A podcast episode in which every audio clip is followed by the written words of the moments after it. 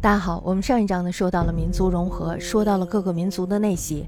那么这一章呢，我们要讲的是五胡政权汉化的过程。大家都知道，史学家呢几乎都承认，魏晋南北朝时期是氏族政治的时期。北方豪族的地位还有他们的权力，虽然逊于南朝，但是呢却居于极高的地位。从民族学或者是文化人类学的观点来看，自永嘉风暴到隋统一，也就公元三百一十一年到公元五百八十九年，是游牧民族与农业民族的一个相互冲突，还有就是文化采借的这么一个时期。调试的结果，大家知道形成了文化整合，是吧？它的最终表现呢，就是形成了隋唐帝国光辉的胡汉混合文化。自从永嘉五年之后，虽然呢有大批的中原氏族南渡，但是呢仍然有很多的汉人留在了北方。新迁的游牧民族呢，他们自然也携带着他们固有的生活方式，于是呢就引起了双方的文化采界。在大部分时期之内，农业民族呢是居于指导者的地位，比如说像五胡建国中原之后，他们的行政组织、礼仪、法律等等，都是遵循着农业民族的文化来的。所以呢，可以说是多出于汉人的设计。当然了，在文化交流的过程当中，思想冲突、种族纠纷，大家知道这个种族纠纷是特别难以磨灭的，是吧？还有就是政治斗争等现象都难以避免的，经常会发生，甚至说呢，还导致了若干的悲剧的上演。但是呢，随着时势的推移以及双方的努力，终于完成了一个艰巨伟大的历史任务。大家知道这个历史任务是什么啊？就是民族融合。从西汉永嘉之祸一直到隋帝国的出现，那么在这段时间中呢，胡汉民族的融合大致可以划分为三个阶段。第一个阶段呢，就是自永嘉之祸一直到五胡十六国时期，也就公元三百一十一年一直到公元四百三十九年。那么在这一时期之内呢，边疆的民族纷纷的在中原建立了政权，这时候呢，他们还能保持着草原文化的气息，并且呢，进行人口的掠夺。同时呢，也在迁徙人口的过程中，慢慢的促成了融合的现象。大家知道这个入乡随俗是吧？因为你进入到了一块土地的时候，你必须要按照这个土地的要求来生活，所以呢，这时候的民族融合有一部分是环境的原因。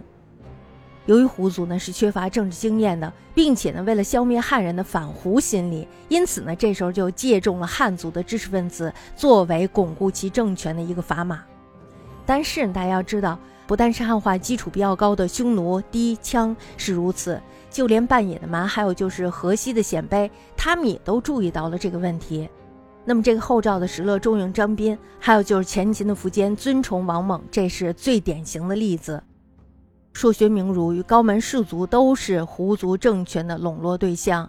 后赵、前秦、后燕等等几个比较具有大规模的政权，这时候呢都曾经明令恢复魏晋氏族制度，大家这个是知道的，是吧？恢复他们的礼仪等等，而且呢还给了氏族免疫或者是进士的特殊权利。石勒呢曾经将汉族的衣冠人物集为君子营，给他们加以特殊的保护。其实这个保护是双重的，大家要知道这一点，是吧？他不但要保护他们，同时也是监视他们。并且呢，还颁布了不得武艺衣冠华族的禁令。后秦的姚兴，他兴立了太子，还有就是郡国学，主要就是为了教育胡人贵族，还有就是豪门弟子。这些措施的目的呢，本来是为了加强对汉人的控御，但是呢，却给自身带来了汉化的结果。其实大家要知道，有些人他是主观汉化的，为什么要汉化呢？就是因为他所处的这个位置不一样了，他已经来到了中原，而不是草原，是吧？那么这个时候，他的生活习惯还有生活形态是要改变的。如果不改变的话，就没有发展，是吧？那么第二点呢，就是北魏孝文帝迁都，那是公元四百九十四年的时候，孝文帝定都洛阳。还有就是他的民族融合政策推行的时期，自鲜卑拓跋部入侵中原开国之后，在这个时候，他重用了清河崔氏，实行了汉化政策，比如说像解散部落，然后呢，实行了编户制。这是一种非常显著的改变，大家要知道为什么他这样做。他这样做的主要目的呢，是力求一个发展。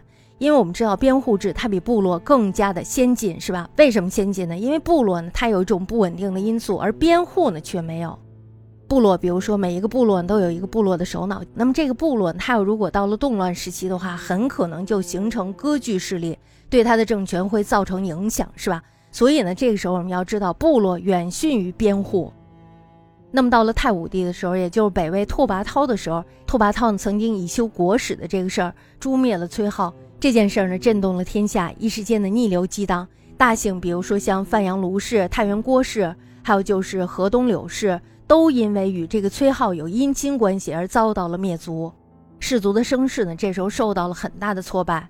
但是呢，其后不久，孝文帝又极端的倾慕汉化，推崇门第，于是呢，氏族的势力这时候又开始复燃了。孝文帝呢，以政治力量加速汉化。他的这个汉化政策呢，第一步就是通婚。因为大家知道，中原的氏族呢，他们自成一个婚姻的集团。孝文帝一看，他们自成一个婚姻的集团，大家知道这是非常危险的。那么这时候，孝文帝他为了破除这种危险，于是呢，开启了鲜卑与氏族通婚的模式。同时，他还强迫三十岁以下的鲜卑人要讲汉语，这就造就了一批新的鲜卑氏族。那么就在这种急速的改革之下，至宣武、孝明时代，就公元四百九十九年，一直到公元五百二十八年，达到了一个高峰。北魏呢，这时候就渐渐的丧失了草原民族的尚武精神，于是呢，就开始趋于腐化。孝文帝迁都之后呢，留在塞北六镇的鲜卑保守派，还有就是若干的胡化汉人，这时候呢，由于他们保留了原来的文化还有传统，于是呢，就发生了本土化运动。大家知道汉化了的鲜卑呢，他们是看不起这些留守派的，因为这些留守派他们本来也是山高皇帝远，是吧？所以呢，这时候他们占不到任何一点便宜，于是呢，就变成了文化的两个极端。留守派呢，这时候开始排斥汉文化的侵染，这种文化代沟终于酿成了六镇之乱。大家知道，这个是起于公元五百二十三年，止于公元五百二十八年。那么在六镇之乱之后呢，保守派的鲜卑人这时候就南下建立了北齐，还有就是北周政权。其后呢，宇文泰开始加以联络汉人士族，透过官制以及府兵制度的改革，形成了胡汉关陇集团。这呢就打破了胡汉的差异，并且形成了隋唐帝国建国的领导中心。六镇之乱呢，虽然没有直接的促成北魏政权的崩溃，但是呢，北魏中央政权也是由此而衰落的。大家知道为什么有叛乱？有叛乱必定是因为国家有了问题了，所以他的国势必然会越来越衰微，地方的势力呢随之抬头。其中最强的呢就是东方的高欢，还有就是关中的贺拔岳和继之而起的宇文泰。大家知道六镇的鲜卑人还有胡化汉人，他们既能保持胡族的特性，不染汉化。自然呢，就具有了尚武善战的精神。这些人呢，在叛乱之后向南迁徙，大部分呢，这时候就辗转移入了高欢统治之下。所以呢，我们可以看到高欢的武力可以说是无敌于中原。最终呢，借之成就霸业。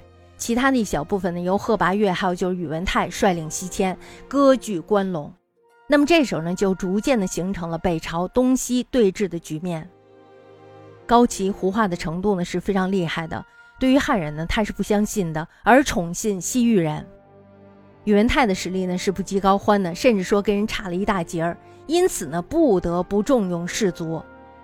他通过重用士族，想办法通过透过制度的改良，以建立一个新的政治模式，这就是所谓的关中本位政治。那么在这种政策下呢，他把关东士族的郡望改成了关陇郡望。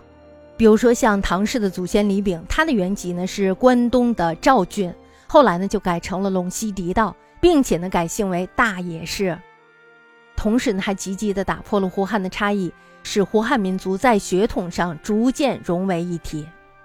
于是呢，就逐渐形成了一个坚强的胡汉关陇集团。那么在这个集团之内呢，不论胡汉，渐渐的就有了休戚与共的精神。这是东西二帝国在角逐胜败兴亡的过程当中，生存在关陇一个角落里的北周，终能吞并雄居关东富饶地区的北齐的一个主要原因。而这个集团呢，对于以后隋唐帝国的开创性，还有就是天下一家的国际性，也具有绝大的影响力。